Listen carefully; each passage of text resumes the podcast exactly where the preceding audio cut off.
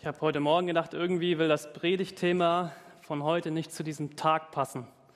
Ein Tag voller Sonnenschein, endlich Hamburg erwacht. Die Sonne scheint, es ist warm. Ich sehe manche Menschen mit Sonnenbrand, das heißt, ihr wart gestern auch schon in der Sonne. Und dann dieses Thema verfolgte Christen, Widerstand gegen die Wahrheit, gegen das Gute. Und am Freitagabend dachte ich so, ja, und das Böse und der Terror und all das passt auch überhaupt nicht in ein Urlaubsparadies hinein. Und trotzdem ist es so gekommen. Diese aktuellen Ereignisse haben mich wieder mal erschüttert.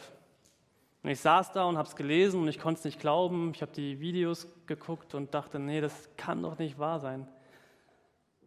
Morden im Namen von Religion, mit welchen Ausreden auch immer, in Tunesien, in Kuwait und in Frankreich. Und ich habe mich gefragt, wer bekämpft da eigentlich wen? Ja, was passiert hier auf dieser Welt? Und mir ist ein Bibelvers eingefallen, mir persönlich, der mich dann angesprochen hat und der mir so ein bisschen Erklärung gegeben hat. Aber es ist nur meine persönliche Einschätzung. Und dieser Vers steht in Epheser Kapitel 6, Vers 12 und da schreibt Paulus, denn wir kämpfen nicht gegen Menschen aus Fleisch und Blut, sondern gegen die bösen Mächte und Gewalten der unsichtbaren Welt, gegen jede Mächte der Finsternis, die diese Welt beherrschen, und gegen die bösen Geister in der Himmelswelt. Es gibt auf dieser Welt mehrere Realitäten. Manche verstehe ich nicht, ganz ehrlich. Ich weiß nicht, warum so etwas passiert und ich weiß nicht, warum sowas existiert. Die eine Realität ist, ich sitze hier in Hamburg, in diesem wunderschönen Stadtteil, Stelling, Eimsbüttel, hier im Grün, in meinem Garten draußen, baue einen Hasenstall für, mein, für meine Kinder, also nicht für die Hasen meiner Kinder. Ihr wisst, was ich meine und werkel so vor mich hin und ich freue mich über dieses friedlich, friedliche Land, dieses schöne Land Deutschland. Und ich lebe wirklich sehr, sehr gern hier. Aber ich weiß auch genauso, in diesem Land stimmt auch ganz viel nicht. Unter diesem schönen Deckmantel steckt auch ganz viel, woran wir arbeiten müssen. Aber wir haben zumindest Frieden und einen Mindestlohn. Gott sei Dank. Also eigentlich haben wir nicht viel zu meckern. Natürlich hat jeder das Recht, das trotzdem zu tun. Und dann gibt es so viel Böses und Leid auf dieser Welt, was uns manchmal vielleicht auch gar, sogar persönlich trifft. Und es gibt so viel Sachen, die ich nicht erklären kann, so viel abgrundtief Böses, wo ich nicht mal verstehen kann, wie ein normaler Verstand, Menschenverstand darauf kommt, es zu tun. Wie viel Hass und wie viel Böses müssen da sein. Und die Bibel nennt das Finsternis, Sünde, Verdammnis, oft personalisiert in Satan. Und das ist auch eine Realität, das ist da. Und dafür können wir uns nicht verstecken. Ich wünsche es niemandem, dass es einen einholt, wenn er gerade am Strand liegt und in der Sonne sich bräunt. Aber es ist da. Und es ist eine Realität. Und dann gibt es eben noch diese Hoffnung auf eine himmlische, gute, helle und reine Welt voller Frieden, ohne Tränen. Und in all dem leben wir, in all dem befinden wir uns und in all dem sind wir manchmal betroffen, manchmal glücklich, manchmal unzufrieden, manchmal zufrieden. Ich weiß nicht, wie es dir gerade geht. Und das Predigtthema von heute hieß oder heißt Widerstand gegen die Wahrheit. Jesus Christus sagt von sich selbst, dass er die Wahrheit ist. Er ist die personifizierte Wahrheit. Alles, was er gesagt, getan und gelebt hat, ist die Wahrheit. All das, was in der Bibel über ihn steht, ist die Wahrheit. Und die Wahrheit ist manchmal sehr schwer zu ertragen.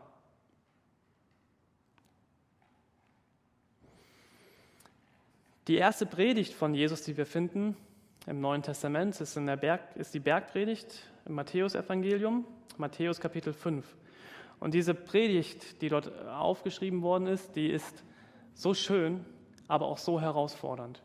Und diese Predigt beginnt mit einem sehr, sehr schönen Text, den Jesus hier sagt. Und dieser Text ist, äh, wird oft die Seligpreisungen genannt, die Seligpreisungen in Matthäus Kapitel 5. Und dort sagt Jesus, ich lese uns mal ein paar Sätze aus dieser Predigt vor. Jesus sagt, Gott segne die, die erkennen, dass sie ihn brauchen, denn ihnen wird das Himmelreich geschenkt. Gott segne die, die traurig sind, denn sie werden getröstet werden. Gott segne die, die freundlich und bescheiden sind, denn ihnen wird die ganze Erde gehören. Gott segne die, die nach Gerechtigkeit hungern, denn sie werden sie im Überfluss erhalten.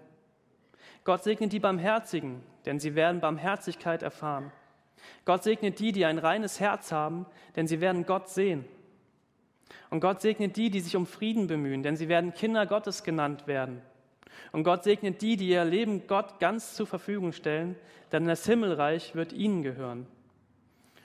Gott segnet euch, wenn ihr verspottet und verfolgt werdet und wenn Lügen über euch verbreitet werden, weil ihr mir nachfolgt. Freut euch darüber und jubelt, denn im Himmel erwartet euch eine große Belohnung. Und denkt daran, auch die Propheten sind einst verfolgt worden. Schöne Sätze zu Beginn, ne? Und dann diese letzten zwei Sätze zum Schluss. Gott segnet euch, wenn ihr verspottet und verfolgt werdet und wenn Lügen über euch verbreitet werden, weil ihr mir nachfolgt, freut euch darüber. Jubelt. Denn im Himmel erwartet euch eine große Belohnung. Und denkt daran, dass auch die Propheten einst verfolgt wurden.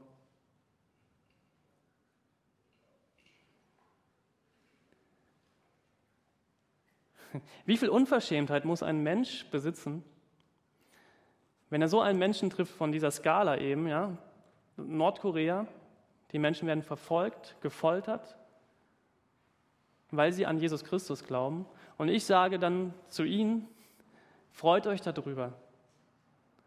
Das passt für mich nicht zusammen.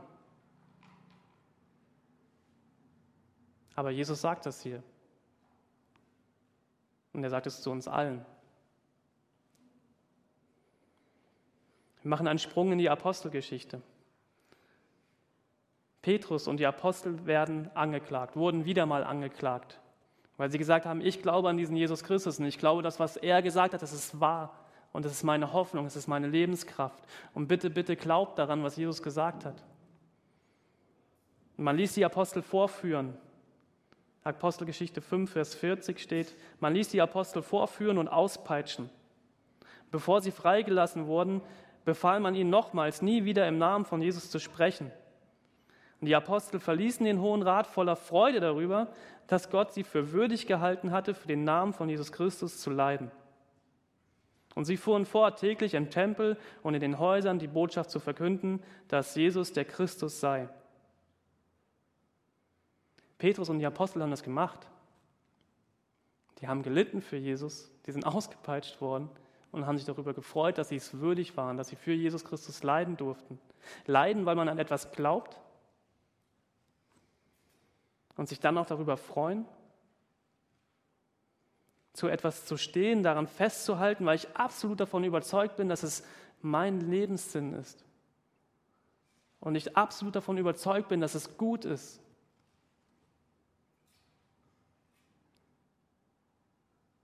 Vor zwei Wochen in der Predigt habe ich gesagt, der Name Jesus Christus polarisiert. Man muss sich entscheiden.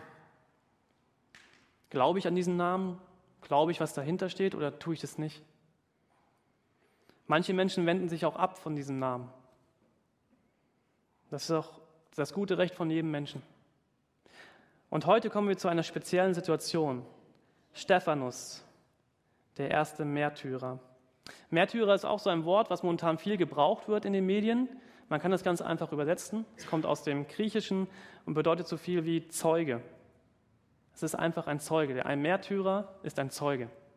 Das ist eigentlich ein ganz, ganz normaler Begriff gewesen. Nur heute hat er für uns so einen leicht anderen Touch. Wir bringen das gleich mit irgendwelchen Bomben und Menschen, die sich in die Luft jagen, in Verbindung. Also ich tue das ganz oft. Aber ein Märtyrer ist ein Zeuge. Und Stephanus bezeugt die Wahrheit des Namen Jesu Christus. Und dann lesen wir auch in der Apostelgeschichte, Stephanus, Ein Mann, bei dem die Gnade und die Kraft Gottes in ganz besonderer Weise spürbar war, spürbar war, wirkte erstaunliche Wunder und Zeichen unter den Menschen.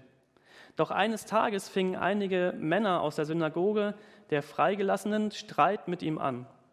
Es waren verschiedene Juden aus verschiedenen Ländern und der Provinz Asien. Aber keiner von ihnen hatte der Weisheit und dem Geist des Stephanus etwas entgegenzusetzen. Deshalb überredeten sie einige Männer, Lügen über Stephanus zu verbreiten.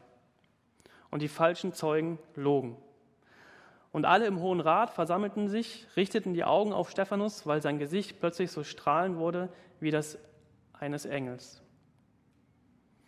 Also Stephanus, so wie das hier die Apostelgeschichte schreibt, war ein total vorbildlicher und guter Mann.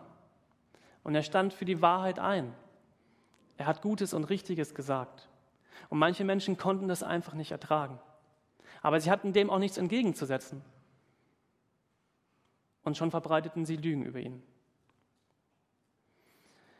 Die Situation von, von Stephanus ist eine sehr, sehr krasse Situation, wie ich finde. Aber in ähnlicher Weise kann sie eigentlich jeden von uns treffen. Ich weiß nicht, ob über dich schon mal schlecht geredet wurde, weil dich irgendwer nicht leiden konnte oder das nicht leiden konnte, was du getan hast. Eigentlich hattest du gute Absichten, eigentlich willst du doch keinem Menschen etwas Böses. Du meinst es eigentlich gut. Du möchtest sogar vielleicht Gutes tun, weil du davon absolut überzeugt bist, dass es gut und richtig ist. Und du stößt auf Ablehnung. Warum auch immer. Wie reagierst du? Stephanus wird auch vor diesen Hohen Rat geschliffen. Das war damals so das Gericht. Und nur Lügen sind über ihn verbreitet worden. Wie reagierst du, wenn du mit diesen ganzen Lügen konfrontiert wirst, die über dich verbreitet wurden? Stephanus erzählt seinen Anklägern die ganze Wahrheit. Er tritt ein für Gerechtigkeit, er verleugnet die Wahrheit nicht und er bleibt seinem Glauben treu. Und er redet weiter und es ist sehr, sehr krass, was er sagt.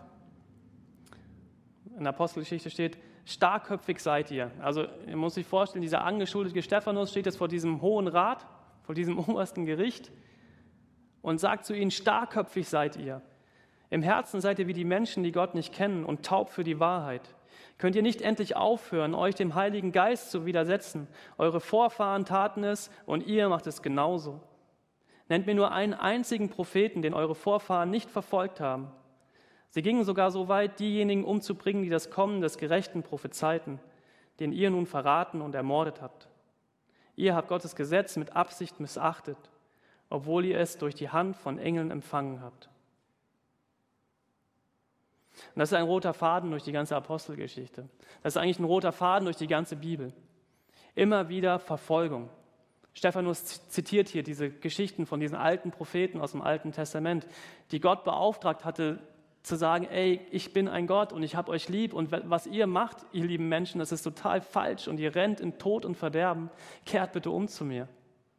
Und diese Propheten wurden regelmäßig getötet. Hier sind Kinder da, deswegen spare ich mir ein paar Details. Verfolgung, immer wieder. Menschen, die eigentlich nur Gottes Liebe in diese Welt bringen wollen, werden verfolgt und getötet. So auch heute. Christen leiden wegen ihrem Glauben. Das ist auch eine Realität. Aber diese Christen sind so absolut von dieser Wahrheit überzeugt, weil sie Jesus Christus selbst erlebt haben. Und sie sind so überzeugt, dass in keinem anderen Namen mehr Wahrheit, mehr Erlösung und mehr Frieden ist es gibt nichts auf dieser Welt, was dir mehr geben kann. Und diese Menschen sind bereit, für diese Wahrheit zu sterben, statt sie zu verleugnen. Und das finde ich immer noch eine bemerkenswerte Tatsache. Dass Nachfolger von Jesus keine anderen Menschen töten, um ihren Glauben an Jesus durchzusetzen, aber dass sie getötet werden, weil sie glauben bis heute.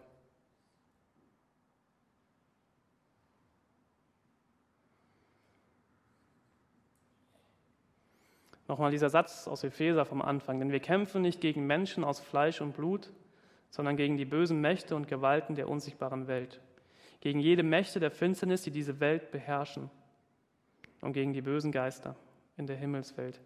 Wie reagieren diese Menschen in dieser Geschichte um Stephanus auf diese Wahrheit, die Stephanus ihnen ins Gesicht sagt? Auf diese klaren Worte. Wie reagiere ich darauf, wenn ich Mist gebaut habe und ich weiß es eigentlich ganz genau, dass ich da total falsch lag und jemand steht vor mir, meistens ist das meine Frau, und sagt mir, ey, das, was du da gerade getan hast, ist falsch. Ja, es sind auch oft andere Menschen, die mir das sagen. Nette Menschen meistens. Aber das tut doch weh, ja, wenn ich merke, oh Mist, ich habe da wirklich einen Fehler gemacht. Ich habe da wirklich ja, gesündigt, ich habe falsche Sachen getan, manchmal mit vollem Bewusstsein, manchmal nur aus Versehen. Ich habe vollkommen das Ziel verfehlt. Ja, Sünde ist ja eigentlich nur ein, ein Wort für, da gibt es ein Ziel und ich schieße mit meinem Leben pam dran vorbei und ich treffe es nicht. Ja, also ein Beispiel, du sollst nicht lügen und ich lüge. Das Ziel ist, nicht zu lügen und ich schieße voll dran vorbei, aus welchem Grund auch immer. Und schon verursache ich mit meinen Worten, mit meinen Lippen, mit meiner Zunge Dinge, die so viel Schlechtes über diese Welt bringen können. Wenn mich da jemand darauf hinweist,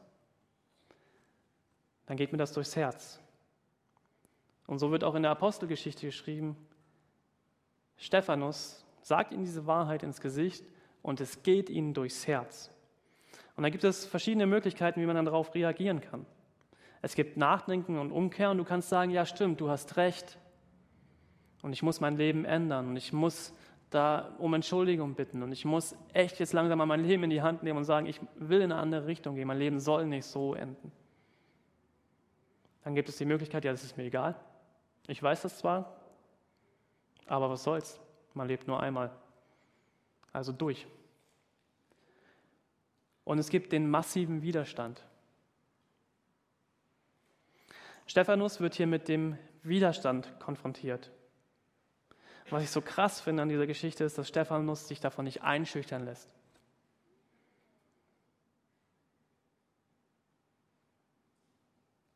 Die Situation ist sehr speziell. Stephanus bekommt den puren Hass des Bösen zu, des Bösen zu spüren. Und ich glaube, da ging es nicht nur noch um menschliche Feindschaft oder gegen menschliche, um menschliche Meinungsverschiedenheiten, sondern ich glaube, dass hier das Böse versucht, das Gute zu verhindern. Aber was passiert jetzt? Und dann nimmt diese Geschichte auch irgendwie so ein tragisches und ein schönes Ende. Das Gute, der Himmel, Jesus Christus ist da und kümmert sich. Im Psalm 121 steht, der dich behütet, schläft und schlummert nicht, auch wenn du das vielleicht manchmal glaubst. Gott ist da und guckt auf dich und will auf dich aufpassen, sich um dich kümmern und dich, sich um dich sorgen. Und Stephanus darf das jetzt hier sehen, diese Hoffnung. Wir lesen weiter in dieser Geschichte um Stephanus. Die Anschuldigungen, die Stephanus gegen sie erhob, versetzten die führenden Männer des jüdischen Volkes in maßlose Wut. Doch Stephanus, vom Heiligen Geist erfüllt, blickte unverwandt zum Himmel hinauf, wo er die Herrlichkeit Gottes sah und er sah Jesus auf dem Ehrenplatz zur Rechten Gottes stehen. Und er sagte zu ihnen, schaut doch, ich sehe den Himmel offen und den Menschensohn auf dem Ehrenplatz zur Rechten Gottes stehen. Da hielten sie sich die Ohren zu, schrien mit lauter Stimme und stürzten sich auf ihn. Ich finde dieses Bild, was hier beschrieben ist in der Apostelgeschichte, so schön. Jesus steht dort. Normalerweise gibt es die Texte, die sagen, Jesus sitzt zur Rechten Gottes. Und er ist dort und sitzt dort. Aber in diesem Moment, wo Stephanus dieses Leid ertragen muss und diesen, diesen puren Hass entgegenbekommt, da steht Jesus auf und Stephanus kann das sehen. Und der Himmel ist offen. Und er steht dort, als wollte er sagen, ey Stephanus, ich achte auf dich, ich sehe das, ich sehe, was da passiert. Ich stehe bereit und ich empfange dich mit offenen Armen. Ich bin da, du bist da unten nicht alleine. Und das lässt Jesus ihn hier sehen. Ich bin da und ich stehe hier für dich. Und ich glaube und ich bin zutiefst davon überzeugt, dass diese Zusage für jeden Christen auf dieser Welt gilt. Jesus ist da. Und wenn du stirbst, wie auch immer, dann stirbst du in die Arme Jesu hinein. Dann steht Jesus dort und empfängt dich mit offenen Armen.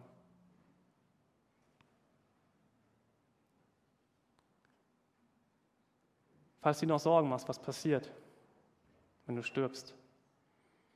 Jesus steht da. Und auch im Angesicht des irdischen Todes hält, sich Stephanus an, hält Stephanus an seinem Glauben fest und betet für seine Mörder. Und dort steht, während sie ihn steinigten, betete Stephanus, Herr, nimm meinen Geist auf. Und kniend rief er mit letzter Kraft, Herr, rechne ihnen diese Sünde nicht an. Mit diesen Worten starb er.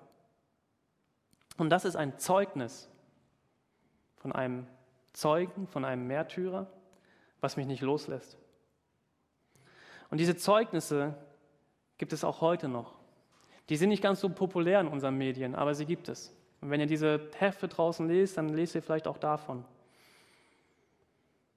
Doch eins war jetzt neulich in den Medien. Da rennt ein weißer Mann in eine Kirche in Charleston voller schwarzer Menschen und er schießt zahlreiche während der Bibelstunde. Was machen die Angehörigen von diesen Ermordeten? Sie vergeben dem Mörder. Sie sprechen ihm Vergebung zu. Im Namen von Jesus Christus. Da sind junge christliche Männer kurz vor ihrer Hinrichtung durch den islamischen Staat und sie beten und sprechen ihren Mördern die Vergebung durch Jesus Christus zu.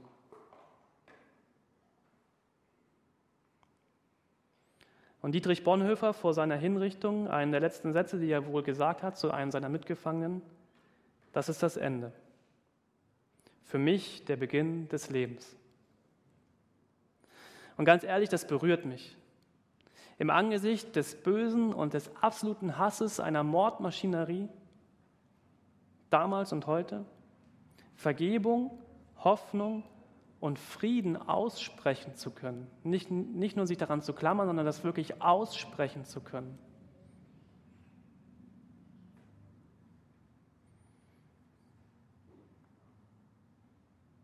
Was macht das mit dir? Stephanus stirbt. Und da stand ein Mann dabei, Saulus, Apostelgeschichte 8, Vers 1. Und Saulus hatte Gefallen an seinem Tod. Ist das nicht krass? Wenn man so ein Leid sieht und man freut sich noch darüber? Viele von uns kennen diesen Saulus und was dann mit ihm passiert. Saulus begegnet später auch diesem Jesus, wird Christ, ändert seinen Namen, nicht deswegen, aber er ändert seinen Namen und heißt später Paulus. Und Paulus schreibt ganz, ganz viele Sachen in der Bibel. Und unter anderem schreibt er ganz, ganz viele Kapitel Jahre später in der Apostelgeschichte, 22, Vers 20, beschreibt er nochmal diese Situation, als er dabei war, als dieser Stephanus hingerichtet wurde. Und er schreibt, und als dein Zeuge Stephanus getötet wurde, stand ich daneben und gab meine Zustimmung. Und ich verwahrte die Mäntel, die sie ablegten, als sie ihn steinigten. Und er hat diese Hinrichtung jahrelang nicht aus dem Kopf bekommen. Und er wiederholt sich hier nochmal. Und ich glaube, das macht etwas mit dir, wenn so ein Zeuge das bezeugt, woran er glaubt. Das hat nicht mal einen Saulus losgelassen, der sich erst noch gefreut hat über diesen Tod. Mitgefühl. Wie reagiert die Welt, wie reagiere ich, wenn so etwas passiert, wenn ich so eine Karte sehe, wenn ich solche Berichte lese oder wenn ich solche Medienberichte höre? Was ist Mitgefühl?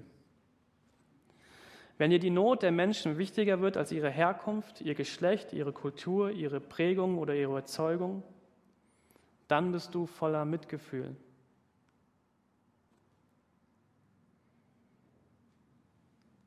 Kann ich noch mitfühlen mit solchen Berichten? Wenn ich in meinem schönen Garten sitze und die Kaninchenstelle baue? Dann habe ich mich gefragt, was kann ich tun? Du kannst das Bezeugte unterstützen. Frag dich mal, was diese Menschen wirklich so viel Kraft gibt, das durchzuhalten und das zu sagen in solchen Situationen. Und frag dich mal, ob, ob es das nicht wert ist, mal darüber nachzudenken, ob du das nicht auch brauchst für dein Leben.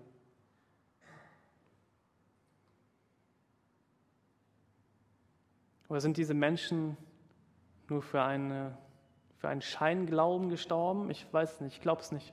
Ich bin davon absolut überzeugt nicht, dass sie es nicht getan haben, nur aus keine Ahnung was. Da ist eine Energie drin, eine Kraft drin, da ist der Heilige Geist Gottes drin. Und diese Menschen klammern sich da dran und sprechen das aus. Und ich will ihr Zeugnis dadurch ehren, dass ich mir darüber Gedanken mache, was diese Menschen glauben. Und du kannst diese Verfolgten unterstützen. Das Schlimmste ist Schweigen und Weggucken. Nochmal zwei Sätze aus dieser Seligpreisung aus Matthäus 5. Gott segnet die, die nach Gerechtigkeit hungern, denn sie werden im Überfluss, denn sie werden sie im Überfluss erhalten. Und Gott segnet die, die sich um Frieden bemühen, denn sie werden Kinder Gottes genannt werden. Und wenn ich selbst in so einer Situation mal sein sollte, was ich keinen von uns wünsche,